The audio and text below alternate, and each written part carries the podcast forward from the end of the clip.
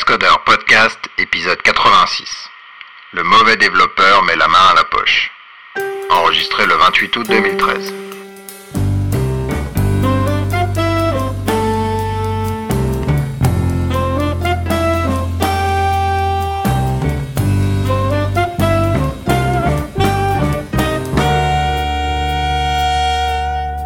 Et bienvenue au Cascodeur épisode 86. Euh, ça y est, euh, c'est la rentrée ou quasi la rentrée pour certains. Presque, on est presque. Le... Presque, voilà. On est le 28 août 2013, donc euh, il y a encore une petite semaine de, en général, de, de sursis pour certains. Mais on va vous quand même parler des news ou plutôt de, de du peu de choses qui se sont passées euh, cet été et qui concernent le développement, c'est-à-dire moins de choses que dans la vraie vie. hein. Euh, Et on bon, parle bah, pas de nos vacances alors. Ah, bon bah Ah si, alors. vas-y alors. Ah, bah, non, mais c'était une blague. Et toi, du coup, t'es resté à l'intérieur tout le temps en plus? Non, non, non. euh, donc oui, pour la petite histoire, je me suis euh, gravement brûlé la main, donc euh, pansement, tout ça, enfin jusqu'au deuxième et troisième degré. Et euh, du coup, bah, euh, je pouvais pas faire grand chose. Mais euh, juste avant mon départ en vacances, j'ai eu le droit quand même de j'ai eu le droit d'enlever euh, mon pansement tout ça et de pouvoir euh, aller à la plage, mais il fallait que je mette euh, une tonne d'écran total. Donc attention, la cuisine, soit vous, vous développez, mais la cuisine, ça peut être dangereux, encore plus dangereux que le développement. Alors faites gaffe, les gars. Ouais. Voilà, c'est mon petit conseil post-vacances. Est-ce qu'on se brûle? Non, ouais, on se brûle pas trop même en bidouillant des, des babasses. Ouais, non, c'est Bah, Un des peu le petits CP, coups de mais jus, bon, des fois. Un petit coup de jus, ouais, c'est les, ça, ouais. Les vieux, les vieux laptops euh, qui chauffent pas mal, il y en a qui brûlaient quand même pas mal les genoux aussi. Hein. Il y en a qui chauffaient bien. Ouais, c'est vrai. Non, mais je veux dire, c'est pas comme va, une mais- voiture où tu Ah, vois, non, tu... non. Ah mince, il y a de l'huile bouillante qui... Parce que moi, le caramel à 150 ou 200 degrés, je peux te dire que je l'ai senti passer. Hein. Mais bon, Voilà. Donc le caramel ne- n'est pas forcément que bon. voilà, il est dangereux. Quand on te dit que c'est pas bon pour la santé, tout ça, hein, tu vois Voilà. Eh ouais. Bon, allez, on va attaquer les news. Euh, On a, euh, comme d'habitude, quelques quelques rubriques. Euh, il y a même une rubrique Spring News tellement il y en a. dis donc. Ouais. je vous dirai pourquoi. Euh, l'été. Voilà, on va démarrer par les pratiques de développement en général, donc pas forcément une technologie euh, spécifique, mais euh, certains articles qu'on a vu passer cet été euh, qui étaient qui étaient intéressants. Le premier, c'est, euh, je sais pas si vous connaissez le semantic version, c'est euh, un manif. le- Voilà, c'est un. Tu vas en parler peut-être, Guillaume? Donc euh, le semantic versioning, c'est euh... alors attends, faut que je, me souvienne un peu. En fait, donc euh, quand on donne des numéros de version, c'est X, Y, euh, Z. Euh, les versions, euh, les petites upgrades avec euh, le Z qui change. Donc par exemple passer de 2.0.0 à 2.0.1, c'est vraiment des petits bugs mineurs qui vont pas casser la compatibilité, etc Et pas de Ah, nouvelles fonctionnalités. et sans aucune nouvelle fonctionnalité. Donc c'est vraiment du, du pur euh, bug fix, etc. Donc ça, 2.0.1. Après, imaginons, on passe en 2.1.0. Là, par contre, on va avoir des nouvelles fonctionnalités. Donc je sais pas, moi, vous faites un framework web et puis euh, maintenant vous supportez euh, l'async ou quelque chose comme ça. Hop, vous rajoutez l'async. Ben, vous pouvez appeler ça 2.1 au lieu de 2.0 parce qu'il y a une nouvelle fonctionnalité euh, importante. Enfin, pas forcément importante d'ailleurs. Et ensuite, le changement de la version majeure, donc passer à 3.0.0, là par contre, ça veut dire qu'il y a des gros changements et qui peuvent changer la, enfin, qui peuvent poser des problèmes de, compatibilité ascendante. Donc, euh, votre appli en 2.1.1 fonctionnera pas forcément en 3.0 parce qu'on on a pris le, parti de, faire des changements pour améliorer l'architecture ou autre, mais qui peuvent justement casser par rapport à des versions antérieures. Je crois pas qu'il parle de compatibilité binaire versus compatibilité source. Il parle de compatibilité d'API. Hein. Ouais, pour moi, oui, euh, pour moi, oui, c'est API, hein, ce que je veux dire. Je, c'est, c'est une bonne idée de le préciser, ouais. Voilà, et donc euh, Netty, euh, qui est sur netty.io, euh, Mhm. vient d'adopter une version modifiée du, du semantic versioning justement. Donc je trouvais ça intéressant de dire, bah attends, on essaie de standardiser, et puis finalement, non, on est obligé de l'adapter un poil. Et c'est quoi alors justement l'adaptation? Euh, À cause de la gros. C'est parce qu'ils veulent Ouais, garder leur a- l'un des, premiers- des trucs, c'est qu'effectivement, avant, ils avaient une version avec des points final. D'ailleurs, comme JBoss fait souvent avec les points final, et etc. Quand ils ça font vient de chez nous quand même. versions. Voilà, c'est ça. C'est vous, peut-être votre faute. PGA. Et, euh, euh, et effectivement, donc là, ils voulaient repasser sur le, le semantic versioning classique, euh, plus proche de Maven finalement, euh, qui est plutôt connu Mhm. comme ça. Et, euh, et voilà, ils ont été bloqués. Enfin, à première vue, ils ont été obligés de faire des adaptations euh, pour euh, être plus, clé- plus compatibles, notamment avec le OSGI. Euh, et donc c'est pour ça qu'ils ont une version euh, modifiée. Donc ça, c'est un peu casse-pied. Et à première vue, à cause de ça, le, ils seraient obligés de- quand même de garder le final, etc. Donc bon, bref. Oui, qu'en Euh, fait, euh, SGA, je crois que c'est purement alphabétique. Ouais, il y a une histoire en genre. il y a- Enfin, Enfin, purement alphabétique par euh, séparateur. Et donc, il y a X, Y, Z, ça, et point, euh, Oui. Plus comment ils C'est les points ça, qui séparent. Le, le préfixe, il y a un quatrième truc. Le et, suffixe, ouais. pardon. Ouais.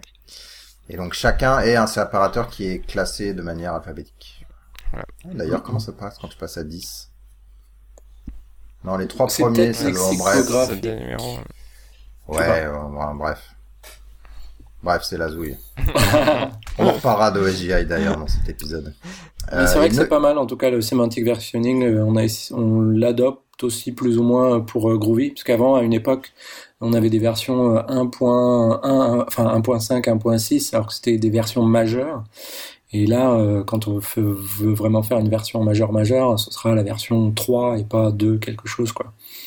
Ce qui est quand même plus intéressant. Et puis, c'est que dans les versions .z plus 1 ou euh, enfin dans les versions .z plus 1 où on fait euh, euh, les petites euh, juste des petites petits bugs des, des choses comme ça et que en version y plus 1 où on rajoute euh, des nouvelles fonctionnalités donc on essaie aussi d'adopter ça et je pense que c'est quand même assez euh, sain comme approche euh, de gestion de version Petit changement qu'ils ont fait par contre, c'est qu'ils se permettent de rajouter des micro-fonctionnalités dans les points Z.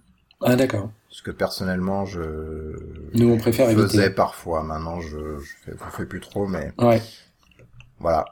Donc voilà, si vous avez des débats à la machine à café, vous pouvez en relancer un autre sur le semantic versioning. Sinon, il y a Julien Ponge qui euh, est revenu de vacances et il s'est dit paf, je vais bloguer. non il jette l'éponge Il jette les- Oh, oh, c'est bon ça.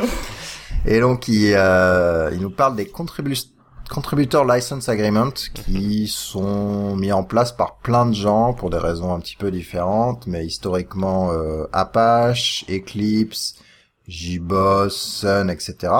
Et l'idée c'est que euh, quand vous faites une contribution à un projet ou à une entité, vous euh, signez ce contributor agreement qui rajoute un certain nombre de, de choses légales au-dessus de la licence pure. Notamment euh, dans le cas d'Apache et JBoss, elle dit ben c'est bien vous qui avez écrit le code et vous l'avez pas copié-collé de chez quelqu'un d'autre pour lequel vous n'avez pas le droit, Voilà. ou volé de votre entreprise ou des Mhm. choses comme ça. Et après, il y en a d'autres qui vont un peu plus loin, du genre euh, historiquement Sun et peut-être Oracle encore en ce moment, qui demandent la d'avoir le, le, le co-copyright ownership. Mm, ça veut dire qu'en gros, ils ont la propriété euh, du code autant que vous et donc ils sont capables de changer la licence. Licence. Ce que Apache et JBoss ne peuvent pas faire, je crois. Enfin, où il y a des limites. Ils peuvent que sous, li- sous licencier, donc euh, remodifier la licence, mais dans une truc compatible. Ils peuvent pas faire un truc plus Voilà. euh, plus fermé en fait. C'est ce que Voilà. font les Et Apache. nous, on a une liste de licences, je crois, un truc comme ça. Mm. Comme ça, on permet un peu de flexibilité. Mm, c'est ça. Et donc, euh, ben, peut-être tu vas en parler, euh, Arnaud. Euh, c'est quoi l'argument de Julien là-dessus? Bah, en fait, ce qu'il a surtout, c'est essayer d'expliquer, c'est-à-dire que ce qui est pas clair dans la. En fait, il était parti, c'est je crois d'un tweet euh, où il y a un gars qui disait, euh, Ah bah sur vos projets euh, GitHub ou autre, mettez un gros un gros warning rouge s'il faut signer un CLA avant qu'on se mette à bosser dessus, parce que voilà, enfin moi ça me ça me gonfle, j'ai pas envie de de signer quoi que ce soit, et je veux juste faire une pull request et puis bah voilà. Et donc là où, où Julien a essayé donc d'expliquer dans son article, le c'est un peu la, différence donc justement entre la licence euh, de base euh, d'un projet qui permet de définir bah, le, cadre contractuel entre ce qui est produit par le projet, donc généralement son code et son et son ses binaires euh, qui, en découlent, et les, utilisateurs de ce projet. Donc effectivement, est-ce que j'ai le droit de le redistribuer, est-ce que j'ai le droit de le modifier, etc. Est-ce que si je remodifie, il faut que je le, reverse?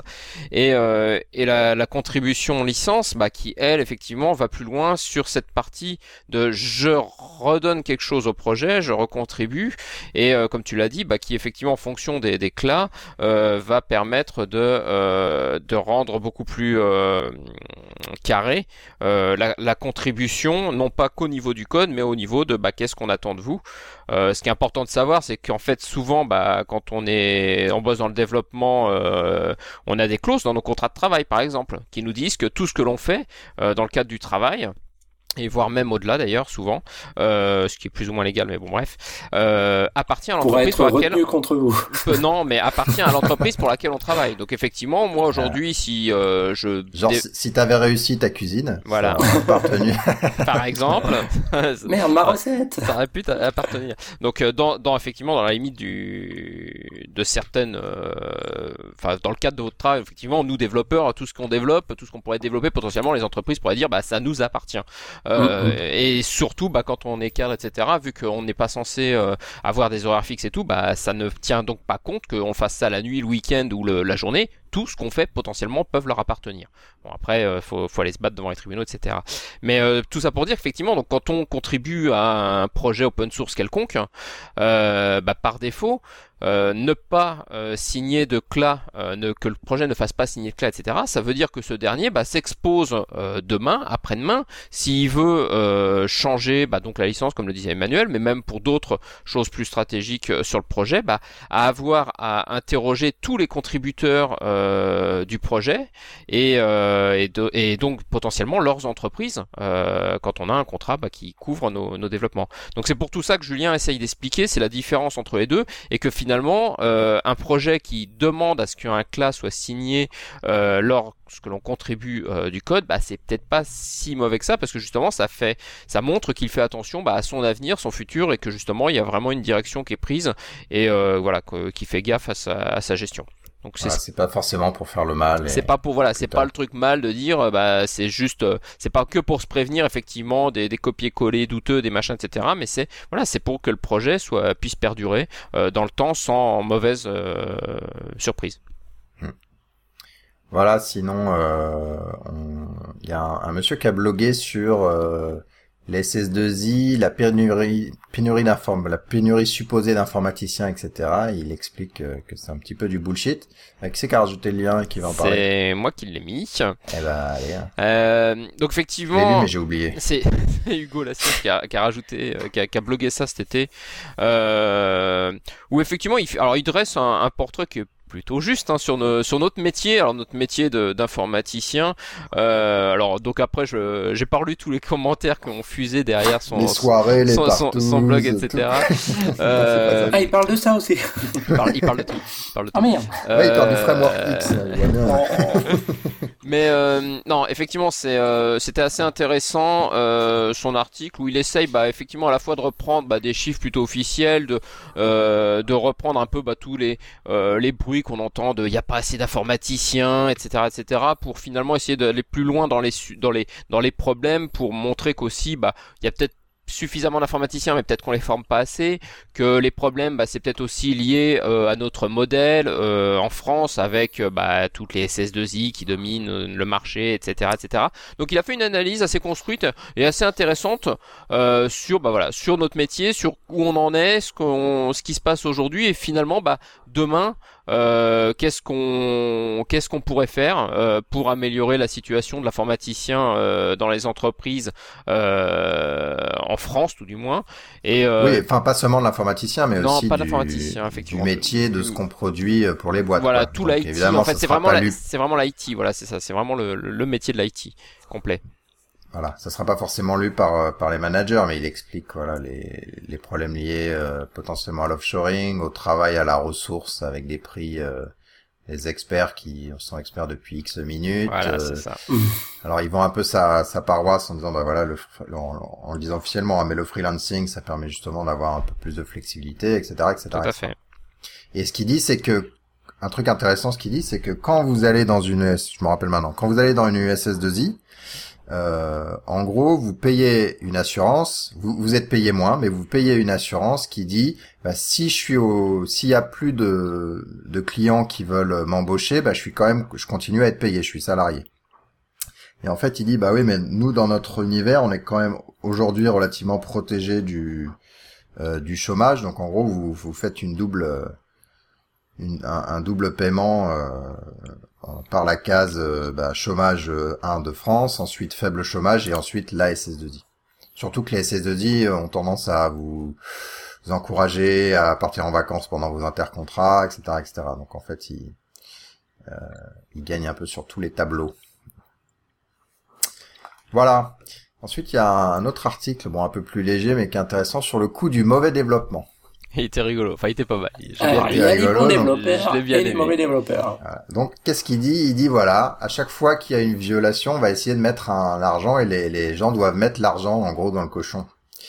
Par exemple, une violation de style, 2 centimes. Euh, euh, un message de commit qui dit euh, truc euh, truc fait, voilà, c'est 50 centimes. utilisation de variables locales.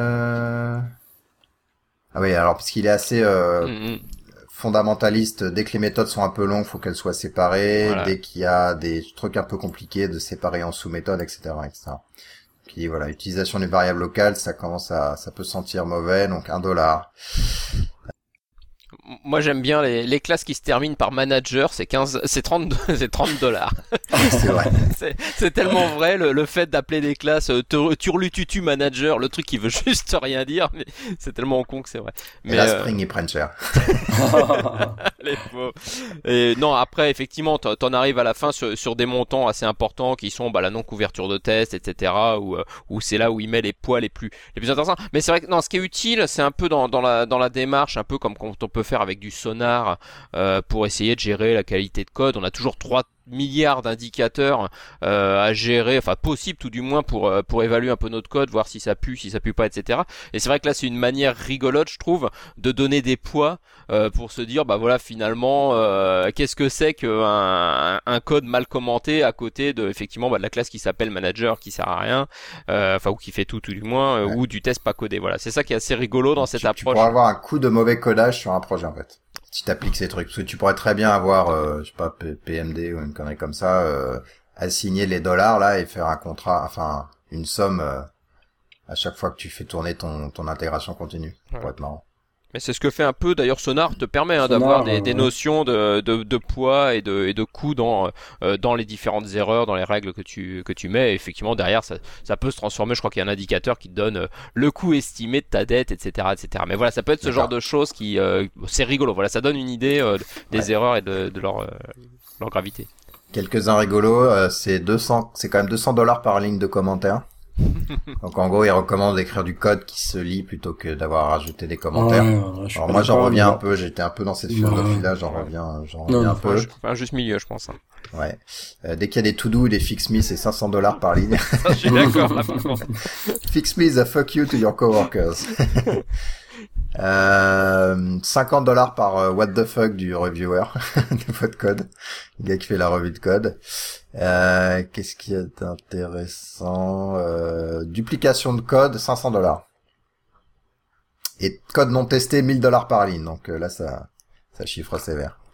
Voilà, donc c'est intéressant, ça vous permet de, bah, vous mesurer aux idées, parce qu'il y a des idées où moi je suis pas forcément d'accord avec lui, mais en tout cas allez voir le, blog et puis euh, regardez si vous êtes d'accord, ça permet dans une équipe de clarifier un peu le, les choses euh, vers ce qu'on veut faire. Alors, celui-là, il est intéressant aussi. Le meilleur développeur de France. Je sais pas si vous avez entendu parler, mais il y a des gens qui ont lancé euh, un concours pour trouver le meilleur développeur de France, comme il y a le meilleur pâtissier de France, le meilleur boulanger de France, etc. Bientôt sur votre chaîne préférée, non D'accord. Bientôt sur Energy 12. Et donc il y a un monsieur euh, qui, euh, dont je me rappelle plus le nom, mais qui, euh, en gros, dit bon bah meilleur développeur de France bof, c'est un peu bizarre comme comme truc et puis il explique. Alors déjà il explique que les gens qui organisent ça, c'est des gens qui ont un intérêt là-dedans, hmm. des gens qui définissent un standard d'évaluation, il y en a qui a un cabinet de recrutement, euh, il y a l'école 42 qui s'est associée dessus, donc évidemment ça rajoute de la les, euh, enfin de, du, du, marketing euh, autour de ça. Puis surtout après il détaille et il explique que ben on sait très bien que une fois qu'on a un peu d'expérience dans une équipe, bah, il y a des gens qui sont plus forts à faire euh, un certain type de travail tout seul, d'autres qui sont plus forts à collaborer ensemble, euh, d'autres qui sont meilleurs euh, bah, à faire du back-end, d'autres qui sont meilleurs à faire un peu de, de, Python que de Java, etc. Et donc meilleur développeur de France, ça serait comme meilleur, je sais pas moi, artisan de France. C'est hyper générique. On peut pas vraiment comparer un boulanger avec un, un peintre, quoi. Et donc là, là-dessus, je le rejoins, je le rejoins pas mal. Alors il s'est fait appeler par une des boîtes là qu'il a qu'il a qualifié de recruteur. Ah. il a fait un, un, suivi sur son blog euh, sur euh, le gars qui l'appelle euh, le matin et qui, qui lui dit oui, faut vérifier vos sources, etc. Alors il dit bah oui, mais justement je les avais vérifiées, etc. Donc bref, c'était la réponse du berger à la bergère, du public à le gars qui l'appelle sur son téléphone.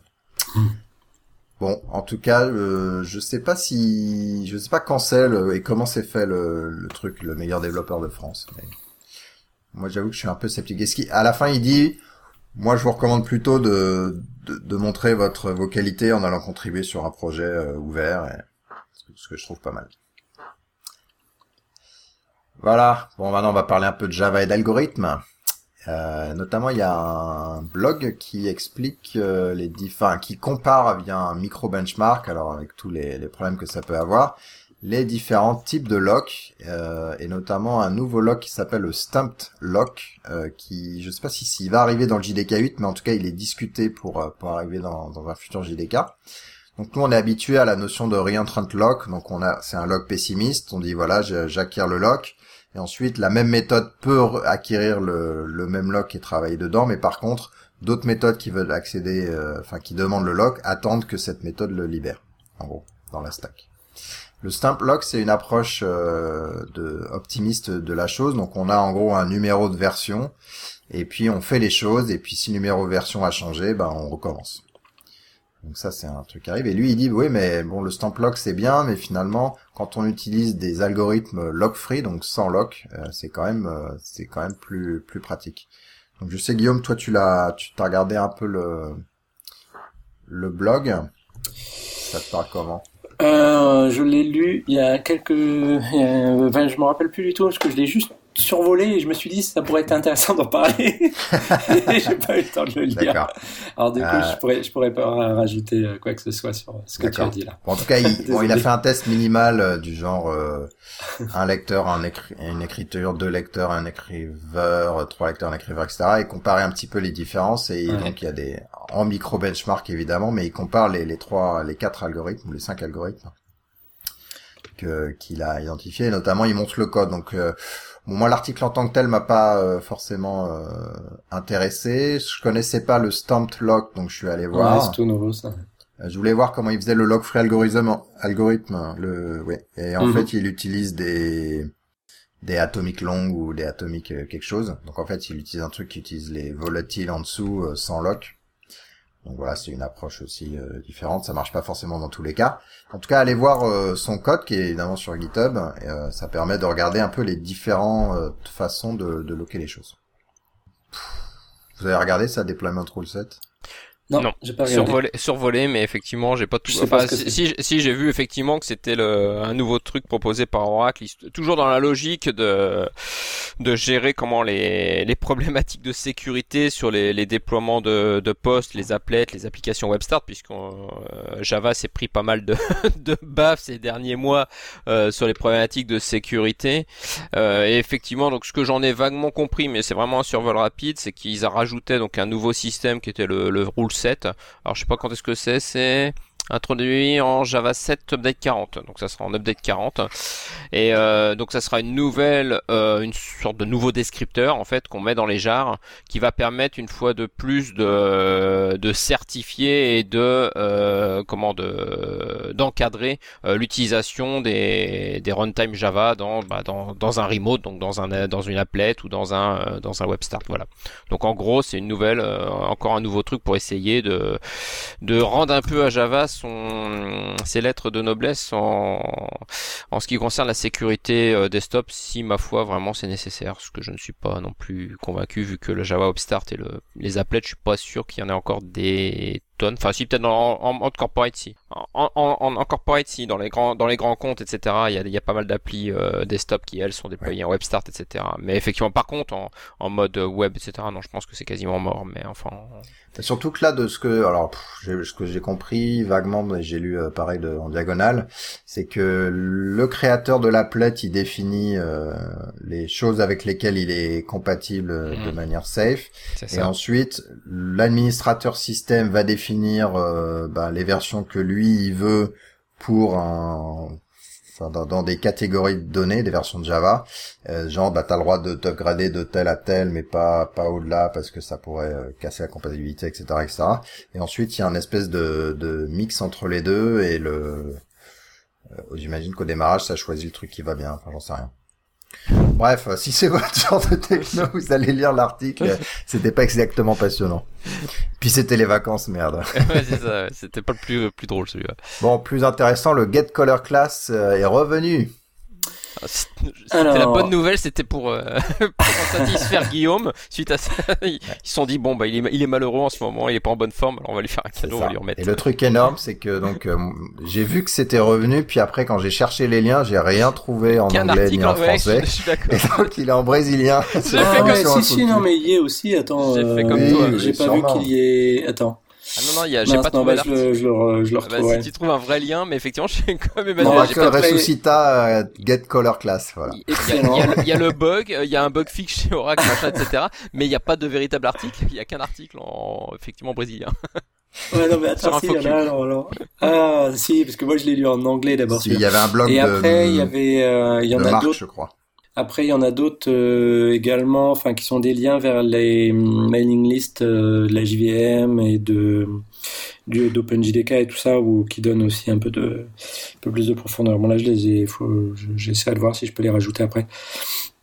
Mais euh, bref, donc il y a une, une méthode qui s'appelle getColorClass qui fait partie de, de, la réflexion, mais dans les API sunreflect.reflexion.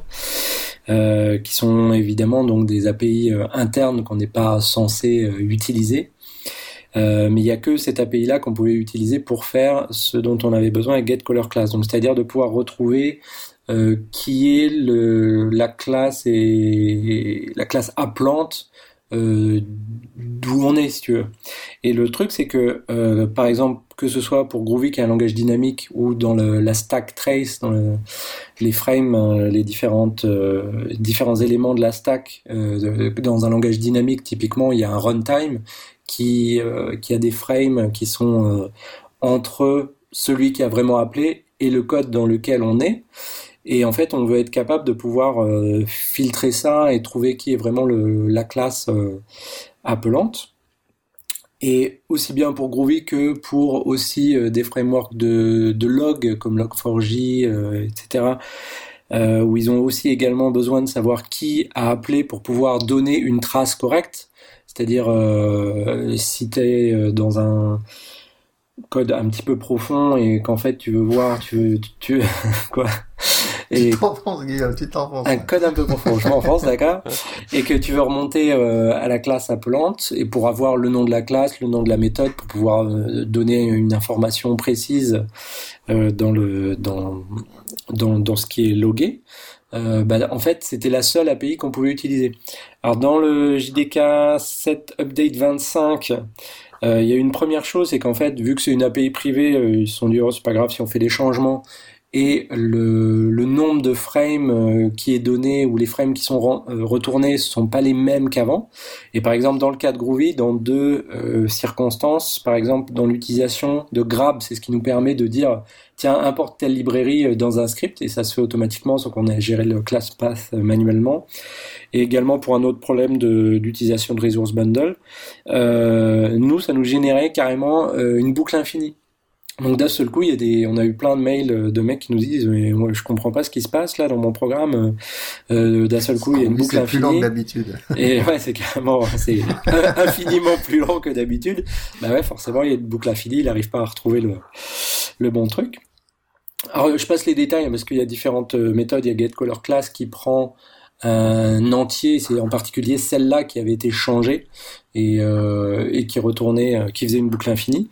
Et ensuite dans la version update 40 qui va sortir mi-septembre, je crois, donc ça doit être bientôt.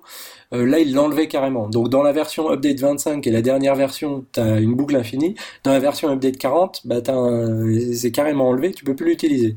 Et donc c'est embêtant aussi à plusieurs niveaux parce que euh, nous, si euh, suivant la version du JDK que le mec utilise, euh, bah, il faudrait faire des routines euh, différentes. Donc on a trouvé un workaround, mais le workaround il est 10 à 100 fois plus lent, donc c'est pas terrible. Euh, et si on met pas de workaround, bah, il faudrait faire, euh, tu sais, vérifier on est dans telle version ou pas dans telle version au niveau du bytecode ou quoi. Enfin, c'est un petit peu l'enfer et on n'était pas les seuls dans ce cas-là. Il y avait les, les, frameworks de log. Et donc on a réussi en faisant du bruit, en écrivant dans les différentes mailing lists, etc., avec un petit peu de euh, lobbying, on va dire, euh, à ce qu'ils reviennent euh, sur leurs pas. Bon, dans, dans le JDK 8, ce sera une autre histoire et ça n'existera plus, mais au moins dans le JDK 7 qui change pas ce genre de choses. Sinon, il faudrait que ils réfléchissent à un meilleur moyen, par exemple de, euh, j'ai le mot en anglais, to seal, euh, verrouiller, hein, je sais pas comment on pourrait dire, euh, de verrouiller vraiment des classes purement privées pour qu'on puisse ne vraiment pas y avoir accès du tout, plutôt que, mm, alors c'est une limitation de Java, hein, mais je veux dire, mais moi c'est un peu mon point de vue, c'est-à-dire, euh, bah écoute, euh, tu, tu mets pas ces, ces méthodes-là à disposition, si effectivement t'as pas le droit de les, de les, utiliser, même si effectivement c'est dans un package un peu particulier, c'est quand même, euh, c'est quand même embêtant quoi. Donc voilà. Ouais. de Et tu, on... tu, sais s'il y a du code natif là-dedans ou tu aurais, et... tu aurais, pu copier la classe et non parce que je crois que cette méthode là getColorClass qui prend un entier je crois qu'elle est en natif donc on peut rien faire de notre côté. Donc on a trouvé une autre astuce avec les histoires de security manager et euh, ouais, pour... c'est ce qu'on utilise nous. Mais c'est ouais, ce que ce que j'ai vu mais passer aussi pour Maven là, récemment. Voilà ouais bah c'est le c'est la tu veux dire Maven a été encore plus lent?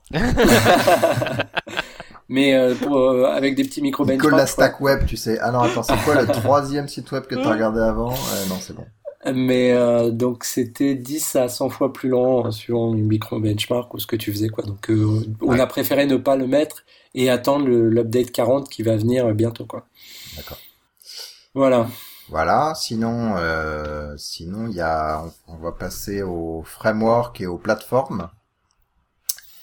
Et il y a notre ami... Non, on va d'abord parler de la vulnérabilité de Play. Donc si vous utilisez Play euh, 1.2.5, je crois, euh, c'est aussi vieux, ça va de même de la 1.0. Donc 1.0.3.3, 1.1.2, 1.2.5, 2.0.5 ou 2.1.2. Enfin, 2, euh, on vous encourage fortement, fortement à aller euh, mettre à jour votre version de Play. Pourquoi? Parce qu'il y a une euh, vulnérabilité. T'as regardé un petit peu en fait Arnaud là? Parce que je sur la vulnérabilité elle-même, non, j'ai pas regardé. Enfin, j'ai juste upgradé. Effectivement, j'ai j'ai fait le mouton comme tout le monde sur mon mes applis Play qui tournent. Euh, mais oui, oui, non. À première vue, euh, c'est sur euh, tant sur celle-là, sur cette sur la session injection de session. C'est une injection. Ouais. Mais effectivement, j'ai pas modifié votre session. C'est ça. Mais j'ai pas regardé le détail du du quoi du comment. Mais euh, effectivement, ça concerne toutes les versions de Play. Ils ont eu la gentillesse tout de même effectivement de faire des mises à jour de toutes les versions, même les les antiques oh, versions 1.0, 1.1.2.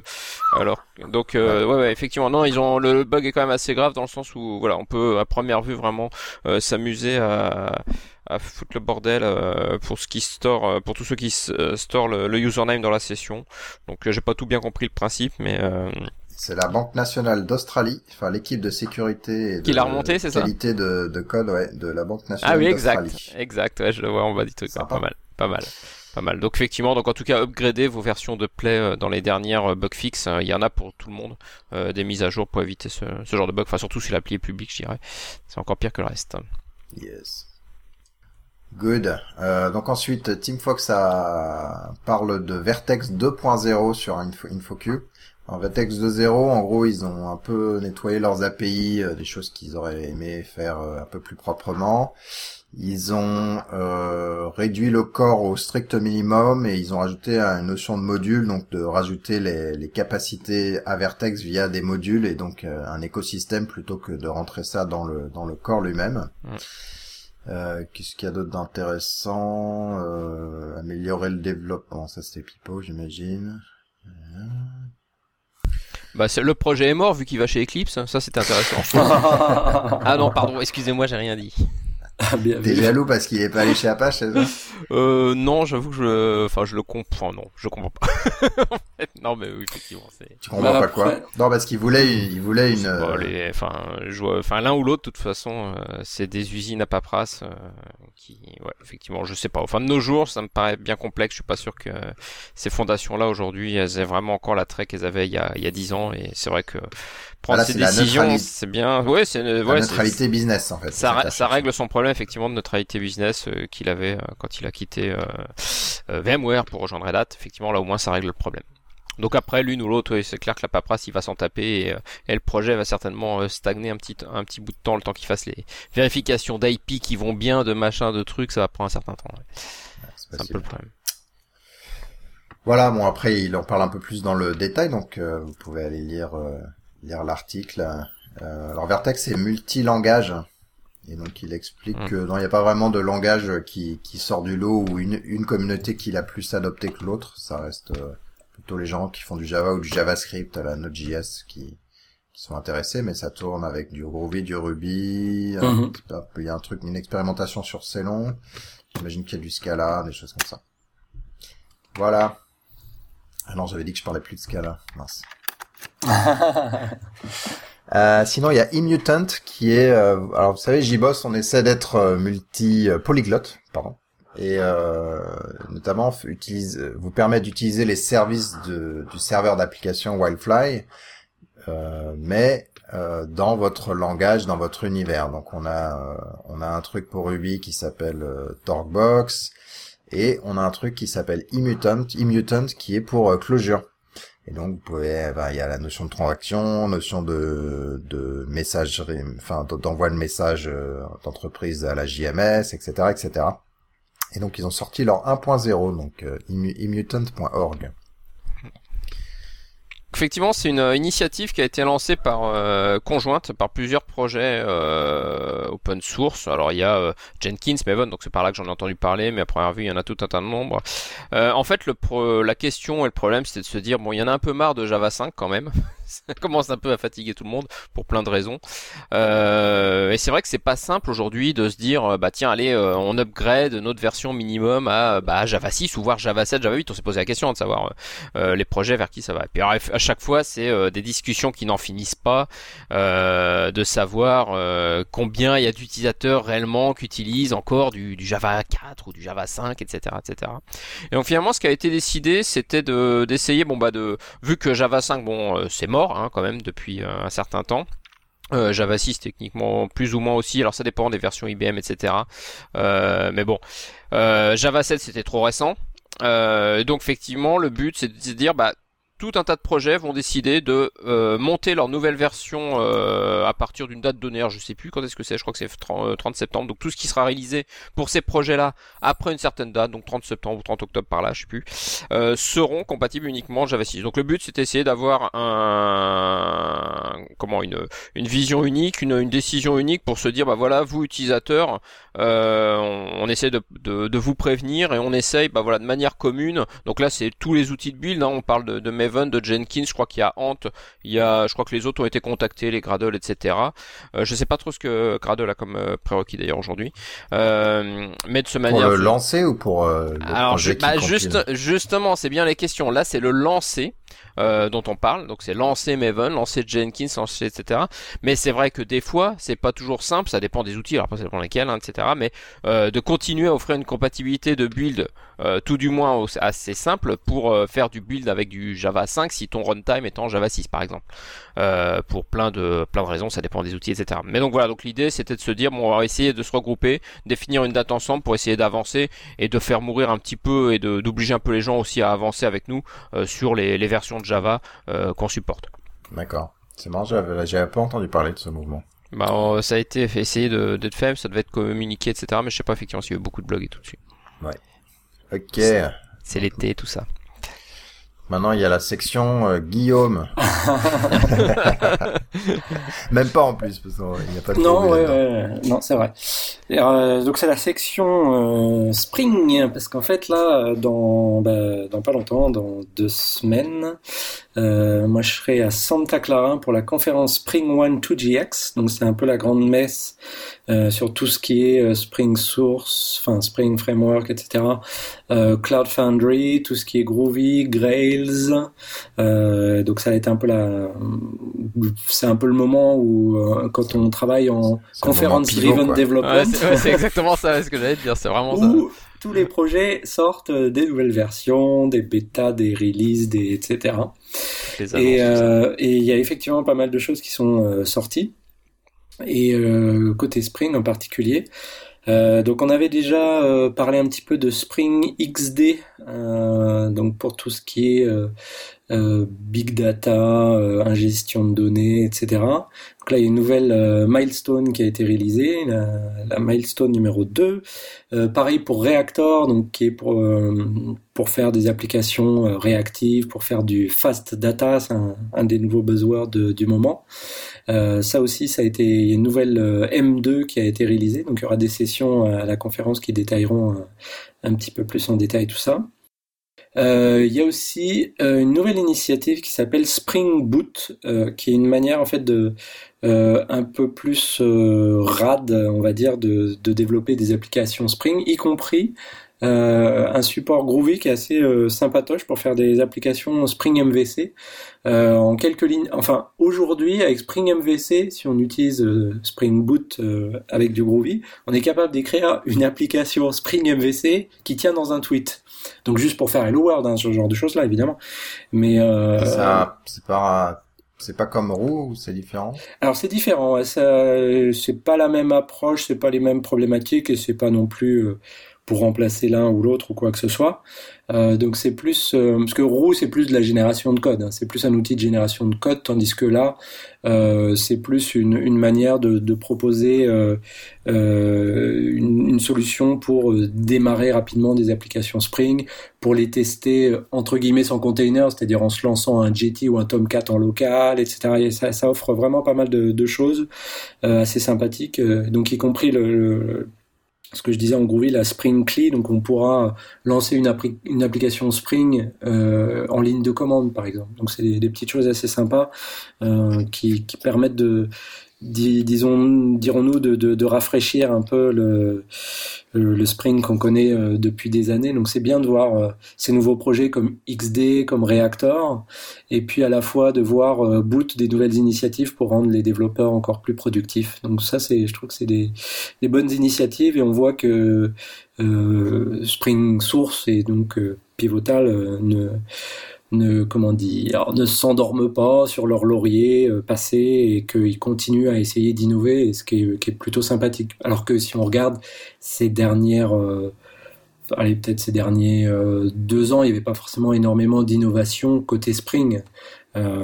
Pas des nouveaux projets importants pas des, des nouvelles API c'est du solide ça, ça évolue mais sans, sans casser quoi que ce soit sans offrir de, des, des choses nouvelles même si c'est toujours attention à ce que je veux dire, euh, en avant sur Java EE à cause des histoires de, temps d'adoption euh, que les vendeurs, que les vendors euh, proposent une, version chacun, etc. C'est toujours un petit peu plus long à, à évoluer. Spring avait toujours quand même un petit temps d'avance là-dessus, mais malgré tout, je trouvais qu'il n'y avait pas de de grandes nouveautés euh, dans les projets proposés autour de Spring. Et là, ça, ça bouge beaucoup, je trouve, ces temps-ci, euh, en particulier depuis l'évolution au sein de Pivotal qui redonne un petit, un petit coup de boost au projet Spring et autres. Et pour finir le tour des news, il y a encore d'autres versions de Spring Batch. Ce qui est intéressant côté Spring Batch, là, c'est que avec cette milestone de Spring Batch 3, euh, ils avancent petit à petit là sur la compatibilité avec la JSR et j'ai oublié le numéro. C'est quoi la JSR pour le batch? Ah oui, bah, je sais plus. Tu sais plus non plus. Euh, 350, 352 Ouais, un truc comme ça. C'est 350 des poussières, je crois. Mais le... c'est ça. 352, d'accord, merci. Et euh, donc là, c'est pas encore full compliant avec euh, la JSR, mais en tout cas, ça, ça s'en rapproche. Je, je connais pas le, le pourcentage exact, mais je pense que la version. Euh... De toute façon, t'as pas le droit de le dire. Hein, mais bon. Ah oui, non, euh, tu c'est une blague ou c'est vrai? Non, c'est pas une blague. Ça fait partie des règles du des règles ah, bizarres du JCP. Où Tu peux dire que t'es compliant ou pas, mais tu peux pas dire que t'es 98%. Ah, d'accord. Ok, autant pour moi. Donc, vaut mieux pas que je dise un chiffre, euh, même bidon. bon, on s'en fout, hein, mais juste. Ouais, ouais, d'accord. Et puis, donc, il y a d'autres, euh, d'autres releases autour de Spring Security, Spring Social. Donc, il y a pas mal, pas mal de choses qui ont bougé côté Spring. Voilà. Yes. Et en parlant de Reactor, est-ce que Ouais. vous avez vu le Reactive Manifesto qui est plus ou moins euh, poussé par TypeSafe? Qui a été créé et lancé par TypeSafe. Voilà. Et Donc ça- vous avez compris ce que c'est? Alors, il est un peu long à lire quand même. Pour un manifesto, manifeste. ouais, il faut. Bah, c'est un. C'est pas un manifeste, rien quoi. Bon, Mais bon, pour un manifesto, c'est long. bah, manifesto, normalement, t'as, voilà, euh, 10 règles ou je sais pas combien, et puis c'est tout, c'est pas 15 pages à lire, quoi. Euh, non, bah, sinon, sur le fond, euh, c'est un peu enfoncer les portes ouvertes, mais sinon, le, l'aspect, euh, réactif, donc, euh, c'est quoi déjà les points clés? faire des applications qui Euh, ouais, vas-y, vas-y. Si attends. tu, tu les as plus en mémoire que moi. Attends. réactives, event-driven, Voilà. scalables, résilientes, interactives. Et conclusion. conclusion. Exactement. Bah, Il y a une conclusion, c'est déjà ça. Non, mais c'est la, la table of content qui, qui dit ça. donc, ouais, Et donc, bon, il y a quand même des euh, gens qui ont compris parce qu'il y a 1000 personnes qui ont signé. Ouais, mais ça, Bon, bah, ça le fait. Si, si, si tu mets ton nom à côté, tu as l'impression d'être un 1028, donc il y en a même euh, Mal. un cas, tu vois. Plus que 1024. Un cas, un cas octet Donc bon, c'est les, c'est les nouvelles applis orientées euh, real-time, euh, WebSocket, euh, etc. Voilà. Donc c'est c'est les nouvelles applis modernes, quoi. Donc c'est bien euh, dans un sens de mettre euh, euh, des mots, des termes euh, sur sur des choses qu'on fait dans ces nouvelles applications-là. Ça, je trouve que c'est pas mal. Euh, après, bon, c'est quand même un, un comment on pourrait dire gentiment, Ah, c'est un, pub, hein. non, bah c'est un bateau euh, marketing pour euh, pour Voilà. TypeSafe quoi, vu que c'est c'est ce qu'ils vendent au travers de de leurs produits, de de de AK, de Play, etc. Mais ça veut pas dire que d'autres ne le font pas déjà, euh, comme euh, je sais pas Spring Reactor, comme Grails euh, fait aussi. euh, bon, y a, ils ont pas inventé quelque chose ici, mais en tout cas, ce que j'aime bien, c'est la forme qui qui a été mise de de montrer ça en avant, de de, de résumer, de standardiser un petit peu un terme, le, les reactive applications quoi. Par contre, par contre, ce qui m'inquiète, c'est que c'est une simple page web et que pour ça, ils le font tourner sur un Play Framework quand même, hein, dis donc. Ouais. c'est du sérieux. c'est scalable, hein, c'est Play Framework C'est- pour afficher une page web. hein, C'est oula. C'est du lourd. hein. On n'aurait pas pu faire ça avec Apache, hein, tu sais. euh, C'est ça, ouais. HTTPD. euh. Ah, c'est trop lent. Ouais. Voilà, donc la suite c'est euh, le DevOps euh, et c'est le bon moment pour moi de laisser la main à Arnaud. histoire de vous ouvrir l'esprit vers d'autres choses que le que les lignes de code. Euh, oui, c'est quelques quelques pointeurs que que j'ai récupérés malgré mes vacances que je que essayé de suivre un peu. Euh, déjà, il y a eu une conférence là qui a eu lieu il y a quelques jours, il y a une semaine je crois. C'était Puppet Conf. Alors euh, beaucoup de contenu, euh, j'en ai lu certains euh, certains slides vraiment très intéressants. Euh, ça concerne pas que Puppet, contrairement à ce que à ce que ça laisse entendre. Bien sûr, il y a beaucoup de de, de conf autour de, de l'outil, mais ça reste quand même assez euh, général, on va dire, sur euh, DevOps, les manières d'automatiser, euh, euh, toutes de diffuser, etc. Donc c'est assez intéressant. Il y a, je vous ai donné les liens des slides, qui il y a une bonne partie qui sont en ligne, et bientôt il y aura les vidéos sur euh, YouTube. J'ai donné le lien aussi, enfin bientôt dès qu'ils auront fait les montages. Euh, donc une conf qui peut peut être intéressant pour euh, bien plus d'un titre comme contenu euh, voilà sur le sujet. Euh, des articles de blog que j'ai retenus, bah une fois de plus c'était chez Hugo Lassiège. Euh, faut qu'il arrête de bloguer d'ailleurs, je sais pas quoi, qui fait rien pour les vacances, il prend pas de repos. Euh, il y en avait deux qui étaient intéressants sur donc ils sont en français, c'est pour ça que je vous les ai, que je vous les ai mis. Euh, L'un c'était sur euh, fabrique-moi un cluster, donc c'était l'utilisation de Fabric, qui est un peu un équivalent justement de Puppet. Euh, donc sur euh, bah, comment utiliser euh, l'outil qui s'appelle Fabric pour euh, automatiser bah, la création d'un environnement euh, et dans son cas c'était un, un petit cluster.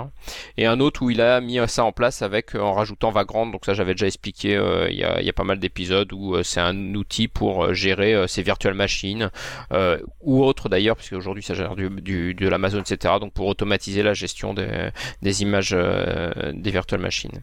Tu sais Et- faudra qu'on se fasse une interview, alors peut-être de toi ou peut-être de quelqu'un d'autre, mais pour moi ça reste toujours, euh, tu vois, je nébuleux Ouais, parce qu'on prend VirtualBox, après t'as effectivement Vagrant euh, qui est au-dessus, qui est censé simplifier Mm. la vie, mais j'ai jamais vraiment euh, Compris. ce que ça simplifiait. Ouais. Ensuite t'as Puppet versus Chef, euh, enfin bref, il y a, y a toute ben. une myriade de trucs qui ont l'air utiles, et puis dès que t'essaies de rentrer dedans, euh, Ouais.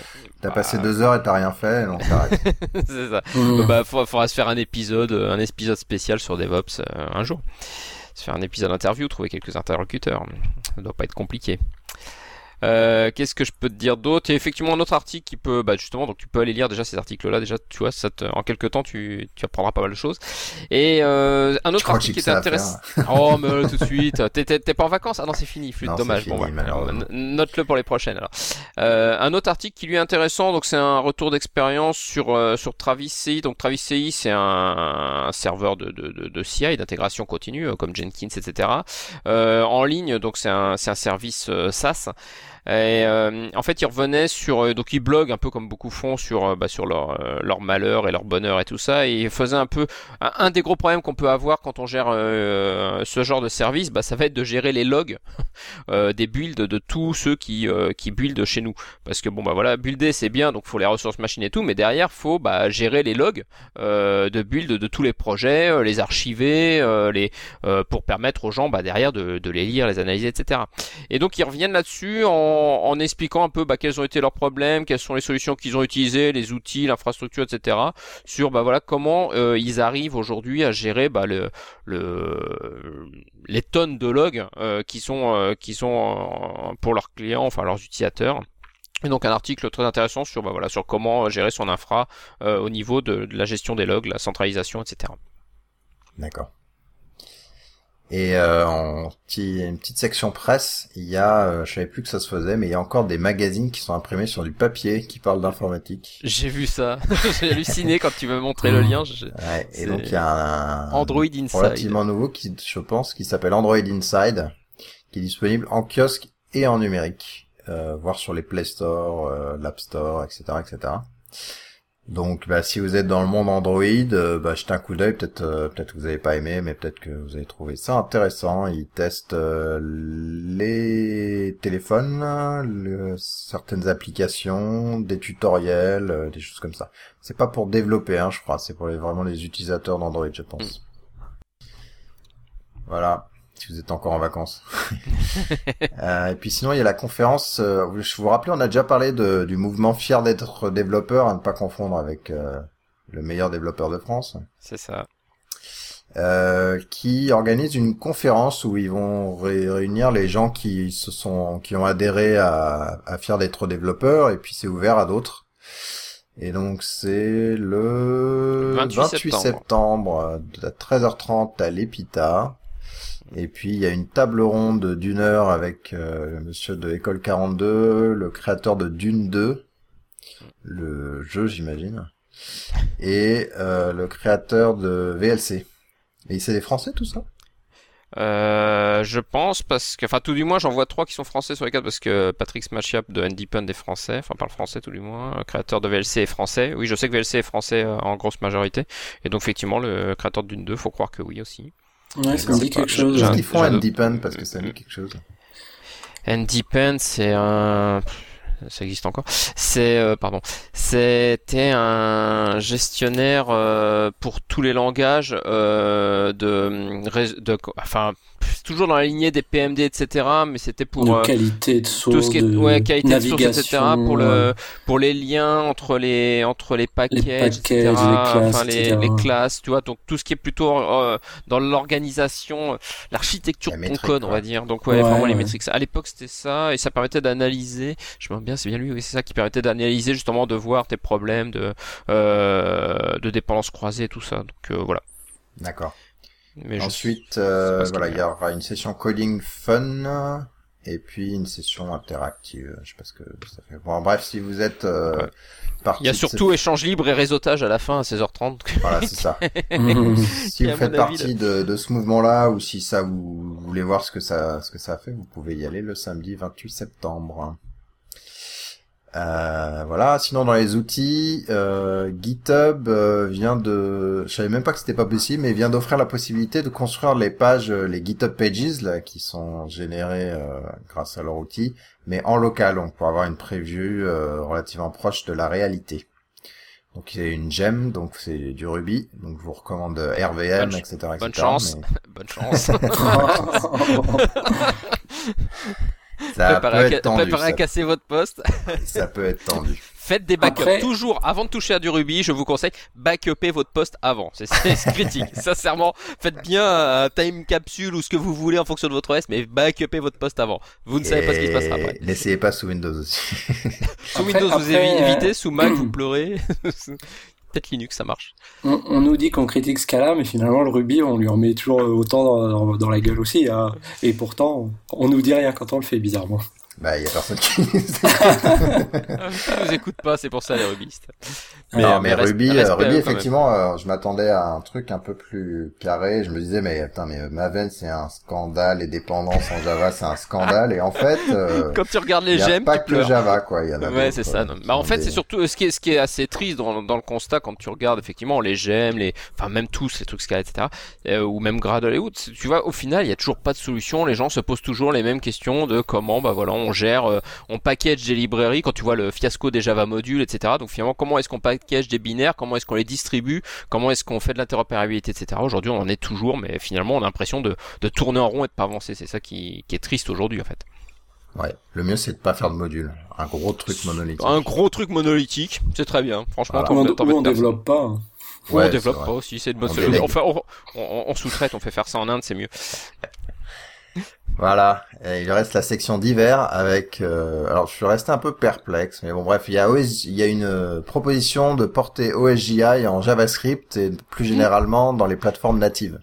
Ils sont fous. Donc en gros, ils disent que. JavaScript a un certain nombre de d'outils de modularisation, euh, mais qui sont pas aussi matures ou avancés qu'OSGI, et donc ils veulent porter, faire un effort pour porter. Alors OSGI c'est un, un standard, hein, mais qui veulent porter le, le standard, mais pour JavaScript et le, des applications natives de manière générale. Bon, admettons, je pense pas que ça prenne euh, beaucoup, mais voilà. C'est un article sur Infocus, si vous voulez un peu plus d'infos. Ça vous a fait penser à quoi, vous, quand vous avez vu le... Bah, moi, fait quand, peur moi c'est pitié, pitié, je me suis dit, ah non, c'est bon, SGI, c'est déjà l'enfer. alors, C'est euh, ça, En ouais, plus, dans JavaScript, comme si JavaScript n'était pas assez simple comme ça, euh, Ouais, pour faire les choses bien. euh, Non, mais t'as, t'as, t'as des, je me rappelle pas les noms, hein, je suis désolé, mais t'as des outils qui te permettent de définir les dépendances. Euh, on a parlé euh, à quand fait, on a fait l'int- l'interview sur, euh, Ouais. Ouais, gérer, gérer des modules en JavaScript, des dépendances, etc. Bien sûr, ça existe. Mais euh, bon, après de là, à essayer de OSGI. Enfin, aujourd'hui, je suis toujours pas convaincu qu'OSGI ait fait ses preuves dans le monde Java. Donc euh, de là à essayer de le mettre ailleurs, bon, je sais pas. Enfin bon, c'est qu'un un point de vue perso, mais euh, je je suis toujours pas convaincu par OSGI quand je vois ce que ça donne au résultat. Bon, je sais pas, voilà. yes. Euh, sinon, Bootstrap, euh, vous savez, le Mhm. framework CSS avec un peu de JavaScript, etc., qui vous permet de faire des sites web qui sont pas trop moches, euh, mais qui sont un peu standards avec des, des composants hein, classiques. Euh, ils viennent de sortir la version 3 qui est, qui est pas mal changée par rapport à la Mhm. version euh, 2.1 quelque chose, non 2.2 quelque chose euh, d'avant. Tout à fait. Donc il va falloir, euh, enfin si vous voulez porter et avoir les nouvelles versions, il va, va- va y avoir un peu de boulot. Enfin, bosser un peu, ouais. Et euh, donc parmi les grands changements, euh, ils ont changé de design, même si on peut revenir à l'ancien design, je crois, avec un design beaucoup plus plat, un peu comme Google, euh, Mm. Windows, euh, Métro. Windows Metro, etc. Bon, ça c'est côté cosmétique. Sinon, euh, c'est tous les outils maintenant sont en responsive design, c'est-à-dire que quand vous adaptez la taille de, du navigateur ou que vous êtes sur une tablette ou sur un téléphone, voilà, vous, vous avec les CSS euh, responsive query, là, je sais plus comment ça s'appelle, euh, vous permettent d'adapter ce que vous affichez, comment vous l'affichez, etc. Euh, donc euh, maintenant c'est tout est en mode responsive alors qu'avant ils avaient une approche responsive, une approche non responsive. Euh, c'est mobile first, c'est-à-dire que vous en gros vous développez pour le mobile et après vous voyez ce que vous voulez rajouter euh, au niveau du, du design euh, supplémentaire. Et du coup au niveau des grilles ça a pas mal changé. Donc les grilles c'est le truc Mm. qui vous permet de pour quelqu'un qui connaît pas trop CSS de savoir placer proprement les, les, les différentes choses et, et s'en sortir. Donc les grilles ont pas mal changé avec des, des primitives un petit peu différentes. Donc il y a le blog officiel et puis il y a euh, un blog que je pense Arnaud t'as trouvé. Ouais, c'est moi, qui ai rajouté ça. J'étais tombé dessus effectivement là, il y a quelques semaines et euh, où justement un gars explique un peu les différences entre les grilles de Bootstrap 2 et celle de Bootstrap 3, ce qui a changé et, euh, et notamment bah, par rapport à l'aspect euh, mobile first et responsive. Et donc c'est assez, son article est assez intéressant justement si vous voulez migrer de, de Bootstrap 2 à Bootstrap 3. je pense que ça vaut le coup de, de lire l'article, etc. Parce que ouais, c'est, c'est effectivement c'est tendu. c'est pas, une migration, c'est bien, c'est pour ça que c'est une nouvelle version euh, majeure. Euh, vous, vous migrez pas juste en claquant des doigts euh, comme d'habitude. là, clairement, il faut, faut se pencher un peu, il faut bien comprendre les nouveaux concepts et pourquoi ils ont changé, etc. Donc voilà, donc un petit article qui, qui vous aidera un petit peu.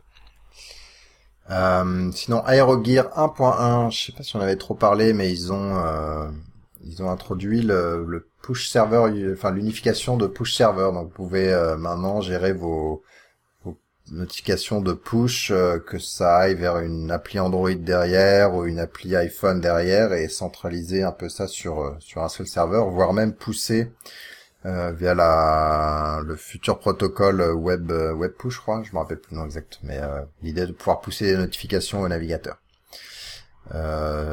voilà. Et puis, je sais pas ce que c'est ça, Simple WebG, ah. Web4j. C'est moi qui l'ai rajouté, c'est juste un petit coup de pouce, c'est pour Yann Bonnel, qui est un Français du, qui est du côté de, de Brest, enfin du côté de, de l'Ouest là-bas. Euh. Et effectivement, ils ont, euh, il a sorti, ça, il s'amuse, hein, c'est l'été, donc les gens s'amusent, et donc il a sorti un énième framework web pour Java, euh, où il essaye de faire une chose euh, simple. Donc vous pouvez imaginer. Attends, il utilise Hibernate. Un, ça va pas être simple. vous pouvez imaginer un, un play-like ou, enfin voilà, ce que vous voulez dans, dans le genre. Et donc là, il est reparti from scratch. Alors effectivement. Honneur à Hibernate, il l'a utilisé. Il a utilisé, alors je sais plus qu'est-ce qu'il a utilisé de dans j'ai vu Jetty, voilà, Self4j, euh, JSON. Bon, c'est en cours de développement. C'est quoi JSON euh, avec un G? C'est celui de Google. C'est la librairie de Google pour manipuler le JSON. Le JSON. Euh, Par rapport à Jackson, c'est quoi l'avantage des avantages euh, Alors JSON, je crois déjà est plus léger. Par contre, il me semble que Jackson reste encore euh, plus rapide. Mais en plus, je crois que JSON, il me semble qu'il fonctionne aussi sur Android, alors que Jackson, je crois pas que ce soit le cas. Ouais. Les API, ils sont mieux. Après, je crois JSON, j'avais, il me semble de mémoire, enfin JSON était plus fluent, etc. Mais voilà, enfin bon, ça c'est des, des choix. Donc voilà, donc c'est un petit framework, enfin un petit. Euh, euh, une petite stack euh, qu'il est en train de développer. Bon voilà, c'est ceux qui ceux qui s'ennuient, qui veulent contribuer à des petits projets rigolos. et euh, eh ben voilà, ça peut être ça peut être rigolo, ça peut être intéressant. Voilà. Et voilà. Et voilà. Il y a Nicolas Deloft dedans. Ah là là. C'est foutu. Ça y est, c'est foutu. Bon, le projet. bon, arrêtez le projet, c'est terminé. Il y a Nicolas. Ne l'utilisez pas. Sinon, euh, parmi les outils de l'épisode, en fait, on a un petit peu tout mélangé parce qu'on a déjà parlé de certains outils, etc. Mais euh, il y a Vim 7.4 qui est sorti. ah, je l'attendais celle-là, dis donc. Alors euh, moi je l'attendais pas, mais j'ai mis à jour et ça marche. Donc et non, c'est bien parce qu'ils ont fait une mise à jour finalement un peu conjointe parce que je me suis dit ah moi j'utilise MacVim alors le temps qu'ils mettent à jour le truc et en fait non ils ont fait ils ont l'air d'avoir fait une et donc pour MacVim, ça, ça le fait, euh, parce que justement, j'ai pas regardé pour migrer. Et ouais. Moi, j'utilise Brew, donc j'ai fait euh, Brew euh, Upgrade, je crois. Ouais. Et paf. D'accord. Et paf, mm-hmm. ça marchait. Et, paf, qu'est-ce qu'il y a de nouveau euh... Un super moteur de regex encore beaucoup plus rapide, avec un automata état plutôt que plutôt que avec du backtracking comme il y a dans le JDK qui, qui peut être exponentiellement euh, très coûteux. Ouais. Mais bon, euh, je veux dire, d'un point de vue utilisateur, euh, c'est plus rapide, quoi. Mais euh, vu la qualité des regex que je peux faire dans Vim, je mets plus de temps à l'écrire de toute façon que lui à répondre dans tous les cas. Ça, c'est évident. C'est clair. Non, mais sinon beaucoup de beaucoup de bug, fix, il y avait un gros nombre. Hein, je sais plus si c'était 1000 ou je sais plus combien. Il me semble que c'était un énorme nombre. Donc meilleure stabilité, qualité, etc. Bah 1000, mais bon, faut dire que la 7.3 était sortie il y a déjà quelques années, je crois. Donc bon. Ouais on peut en corriger beaucoup. Moi, je suis né, il était déjà en 7 heures, tu vois. C'est vrai. Non, c'est quoi Je sais pas. Voilà, et puis sinon, il y a TIG 1.2. Oui, c'est moi qui ai rajouté ça. C'est dans les petits outils pour ceux qui sont fans des lignes de commande. Je crois que j'en avais déjà parlé, mais c'est toujours euh, euh rigolo. C'est une petite interface en curl, enfin en, en, en, mode. C'est toi qu'on avait parlé? Ah bon, oh, tout de suite. Bon, alors, rendons à César. Emmanuel en avait parlé. Donc la version 1.2 est sortie euh, de Tig. Pas grand chose de nouveau, des petites, euh, des petites broutilles, mais toujours sympa comme outil à avoir sous la main. C'est en gros comme en ligne de commande. GitK ou GitX, mais en ligne de ça. Voilà, ça. Donc moi j'utilise pour quand je veux séparer les éléments que je veux committer des, des parmi les changements mm. que j'ai fait en plusieurs commits. Gérer ton staging, ouais. Voilà, exactement. Euh, voilà. Et puis j'avais un débat, je sais pas si ça vous tente. Euh... Si t'as le temps. Alors avant ça, Arnaud, c'est quoi la fin du support Alors en fait, t'as fait un, un post non, un, pardon, un tweet. Un tweet. J'ai pas bien compris en fait. Tout C'est la fin du support Tomcat pour SonarCube. Non, alors le la véritable information euh, qui ressortait, c'est que Sonar a annoncé que dans alors dans les dans la version de Sonar qui sortira après le mois d'octobre. Alors on sait pas encore la version, machin, ils doivent cacher des choses, je pense, certainement la version 3, je ne sais pas. Euh, ils ont annoncé tout simplement qu'aujourd'hui ils avaient deux distributions, qui étaient une distribution standalone qui doit embarquer en interne, je sais pas, Jetty, je crois d'ailleurs, et euh, ils avaient une distribution de en mode War. Donc euh, où là, tu pouvais la mettre en théorie dans n'importe quel serveur d'app, sauf qu'au fur et à mesure des années, ils avaient fini par supporter que Tomcat. Voilà. Et donc ils ont annoncé que pour son Arcube, euh, bah, la 86 c'était marqué dans le tweet d'ailleurs. Euh, donc à la fin d'octobre, euh, ils arrêtaient la version Tomcat et pour se baser uniquement sur leur standalone, donc qui utilise Jetty, mais on s'en fout puisque voilà c'est une version standalone, donc c'est leur leur tambouille. Et le tweet un peu provocateur que j'avais fait mais bon qui à première vue pas, pas gêné de grand monde. Euh, c'est c'est on a compris aussi t'es marrant toi ah bah voilà. Non c'était de se dire mais finalement euh, est-ce que est-ce que j'y ai encore euh, un intérêt? C'est-à-dire que aujourd'hui on voit beaucoup d'éditeurs euh, qui bah vont dans ce sens-là, c'est-à-dire de se dire bon, on, livre notre projet comme un comme un progiciel, euh, c'est du standalone, vous mettez ça de là où avec notre doc d'install machin et puis point barre. C'est-à-dire que ce qu'on nous vendait il y a 10 ans de nous dire bon bah voilà standardisation, euh, euh, tu prends ton WAR ou ton EAR, tu le mets dans n'importe quel serveur d'app, ça marche etc. Aujourd'hui ça devient un coût de maintenance tellement énorme pour les éditeurs euh, que tous décident bah, finalement se dire bah non. Finalement non on utilise JE oui. Euh, on en choisit un et on investit dessus parce qu'effectivement le serveur d'app offre des services euh, non négligeables par contre, de là à dire que tu vas utiliser euh, JE pour être euh, serveur d'application euh, indépendant, non. Aujourd'hui, là, beaucoup de d'entreprises, de, enfin d'éditeurs, choisissent d'en choisir un point barre.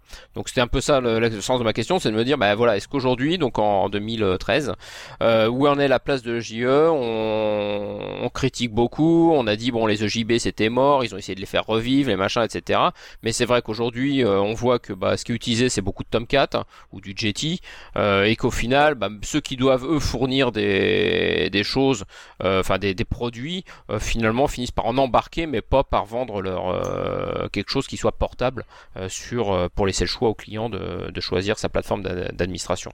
Donc voilà, c'est un peu la question, le, le débat aujourd'hui, voilà, JE, bah, que what's, what's next SonarCube 4.1, je vais pas l'intégrer avec mes outils de monitoring existants. Euh, voilà, les questions derrière, c'est exactement celle-là. C'est bah JE, l'avantage, c'est de se dire, bah voilà, toi, si tu as investi sur une infrastructure en, disons par hasard JBoss. Donc euh, tu as une grosse entreprise, tu as investi sur JBoss, tout tourne sur JBoss. Bah, l'avantage c'était de dire effectivement tu tu t'achètes un Sonar Cube ou un euh, ou un Nexus ou n'importe quel outil, mais il y en a plein des comme ça.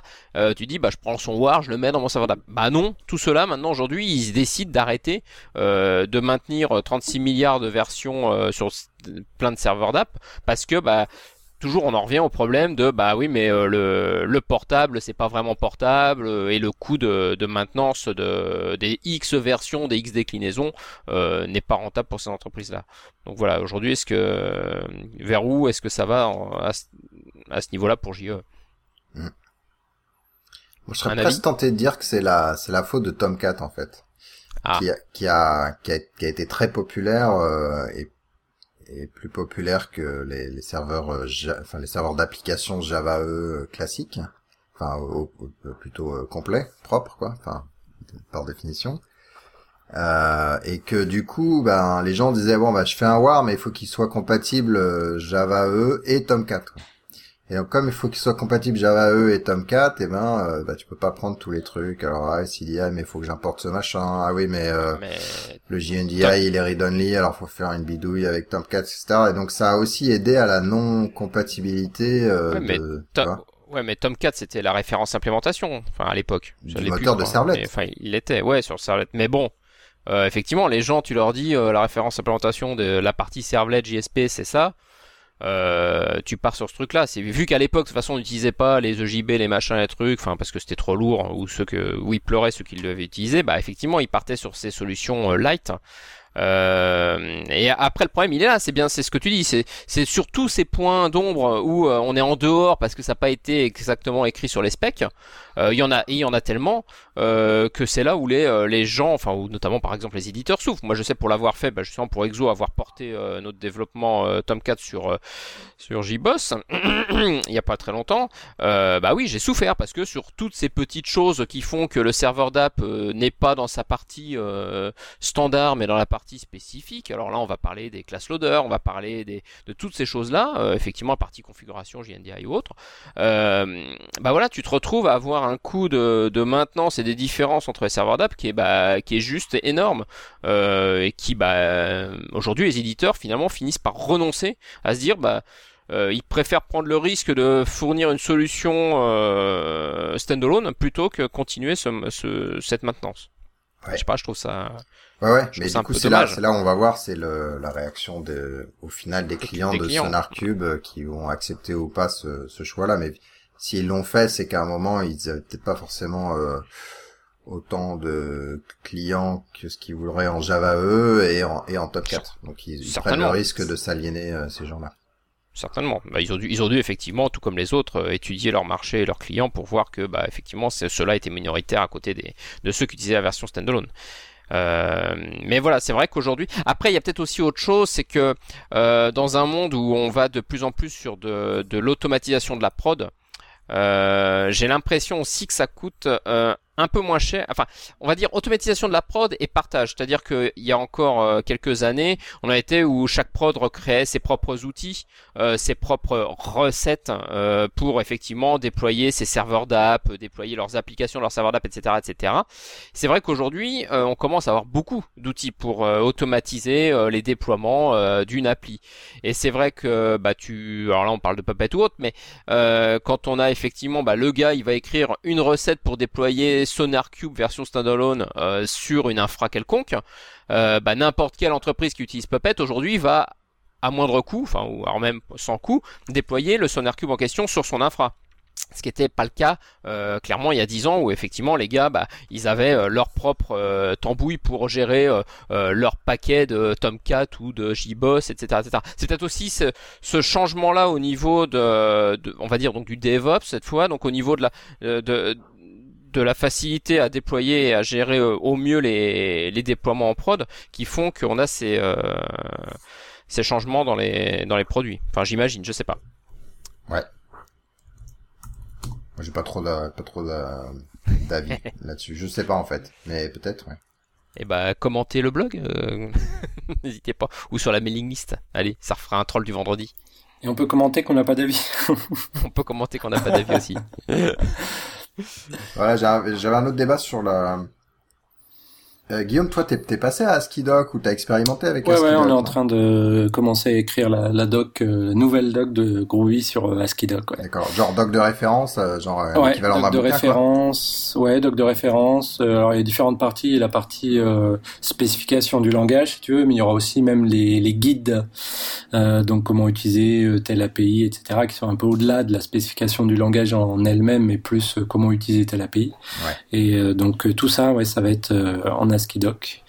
Et peut-être euh, même le site web, on va voir, je voulais regarder euh, justement avec Ostruct et euh, ASCII Doctor, voir ce que, voir ce que ça donne, mais j'ai pas encore eu le temps de regarder, voir si, si on va jusque là, ou si on fait un petit peu un mix d'HTML et puis de d'ASCII Doc et ASCII Doctor en particulier pour les parties références et guides. Donc il y a encore du, du, boulot à faire, mais ouais, on migre vers ASCII Doc et ASCII Doctor. Parce que moi là, je suis en train de retravailler le nouveau site web Hibernate.org là où on Ouais. utiliser euh, Ostruct et puis euh, bon, un petit peu de ASCII-Doc, mais finalement il n'y a pas beaucoup de pages sur le site web, donc c'est c'est euh, Ouais. moins c'est moins important. Mais et euh, du coup je me suis lancé dans le truc et j'ai aussi converti sur Hibernate OGM qui est une doc plus petite que les autres. euh, Je l'ai converti en ASCII-Doc. Ouais. Elle était en docbook avant. Mhm. Et euh, du coup, et j'ai réutilisé la même chaîne de développement. Donc il y a ASCII-Doc maintenant qui convertit en DocBook et qui, est DocBook après qui fait son truc en PDF, HTML, etc. D'accord. Et du coup, une des questions que tu as maintenant que tu es libre euh, en fait de, de formater ton ton texte comme tu veux, c'est euh, est-ce que je passe à la ligne ou est-ce que j'écris un paragraphe par ligne? Si j'écris un paragraphe par ligne, et ben selon les éditeurs, ben faut scroller à mort, notamment euh, GitHub, les diffs, c'est par ligne, donc c'est ça c'est un peu galère. Est-ce que je mets une une phrase par ligne ou est-ce que je mets une idée par ligne avec euh, une phrase pouvant avoir plusieurs idées, notamment si vous avez des virgules, si vous avez des, clauses différentes avec des, je sais pas, le, le et, un mais ou des choses comme ça qui vous permet de, de séparer le texte. Et du coup, je, ben, je, j'ai découvert un, une recommandation là-dessus cet été, donc j'ai, j'ai blogué dessus et je voulais savoir si toi tu t'étais posé cette question et si tu avais des idées.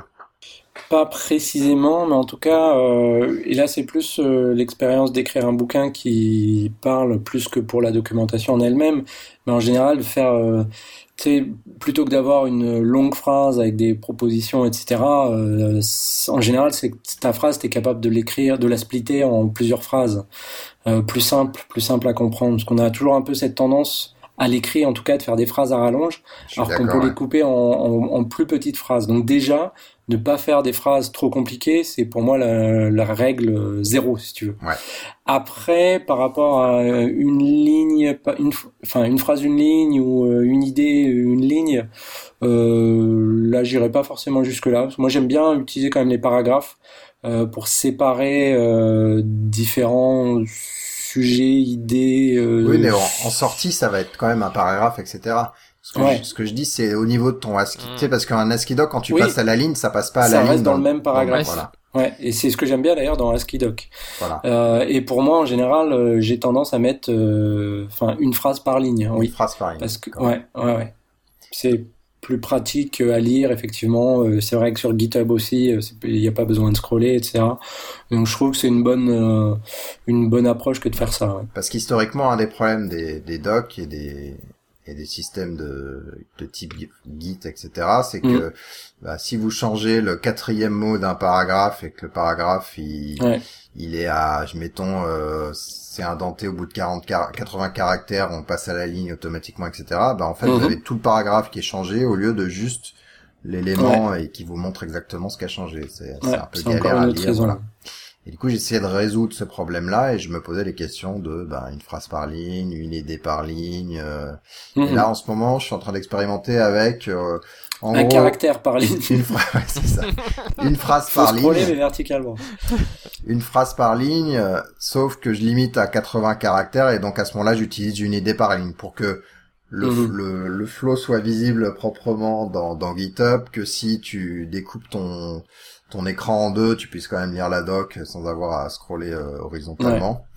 Voilà, mais il n'y a pas de solution magique quoi. Il y a c'est c'est un peu de l'expérimentation et de, et de de chaque équipe. Voilà. Bon, rapidement, les jugs et les conférences, eh bien, il y a le Jug Summer Camp qui arrive à grands pas. Euh, je sais pas s'il y a encore des places même. C'est où, grand pas? À grands pas, c'est près de La Rochelle. Ah oui, c'est un grand pas quand même.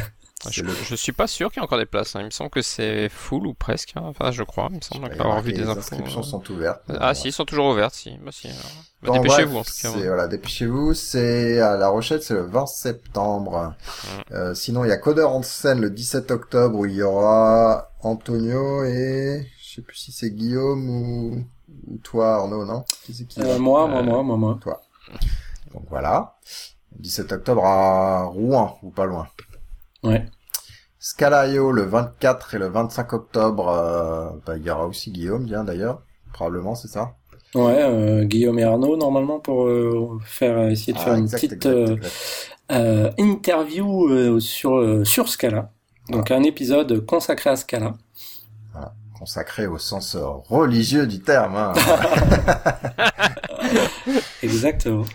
Non, on va essayer de trouver, là, qu'on discute avec, euh, j'ai oublié son nom, je suis désolé, mais le, le gars qui organise ou qui aide à organiser Scala.io et on va essayer de trouver, voilà, deux, peut-être trois personnes pour euh, échanger sur, euh, sur Scala, comment ça s'utilise euh, dans les projets aujourd'hui, et des choses comme ça.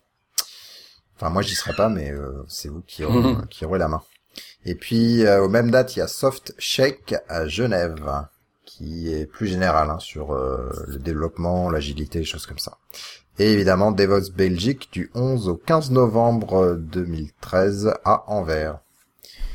Et après, c'est contre vacances. tous. Ah oui, il y a Java One, mais Java One, c'est loin. Mais il y aura Guillaume et moi, au moins. Exactement. Et Spring One to GX encore plus tôt dans deux semaines, mais bon. Santa Clara, C'est pareil, c'est au sud euh, de San Francisco, non?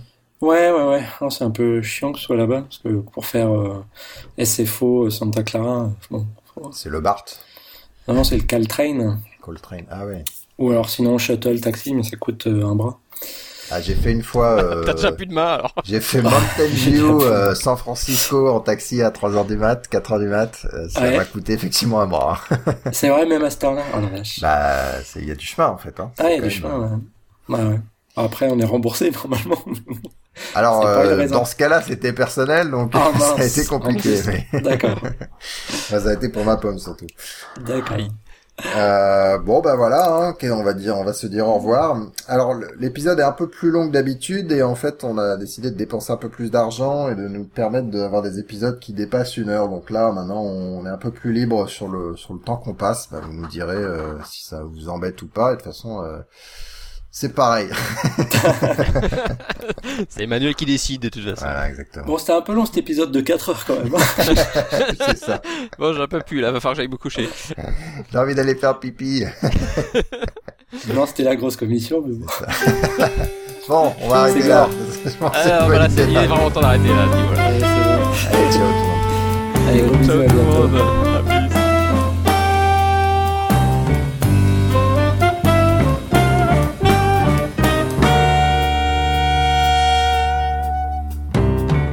Le thème musical est le thème numéro 3, gracieusement offert par podcastem.com. P-O-D-C-A-S-T-T-H-E-M-E-S.com.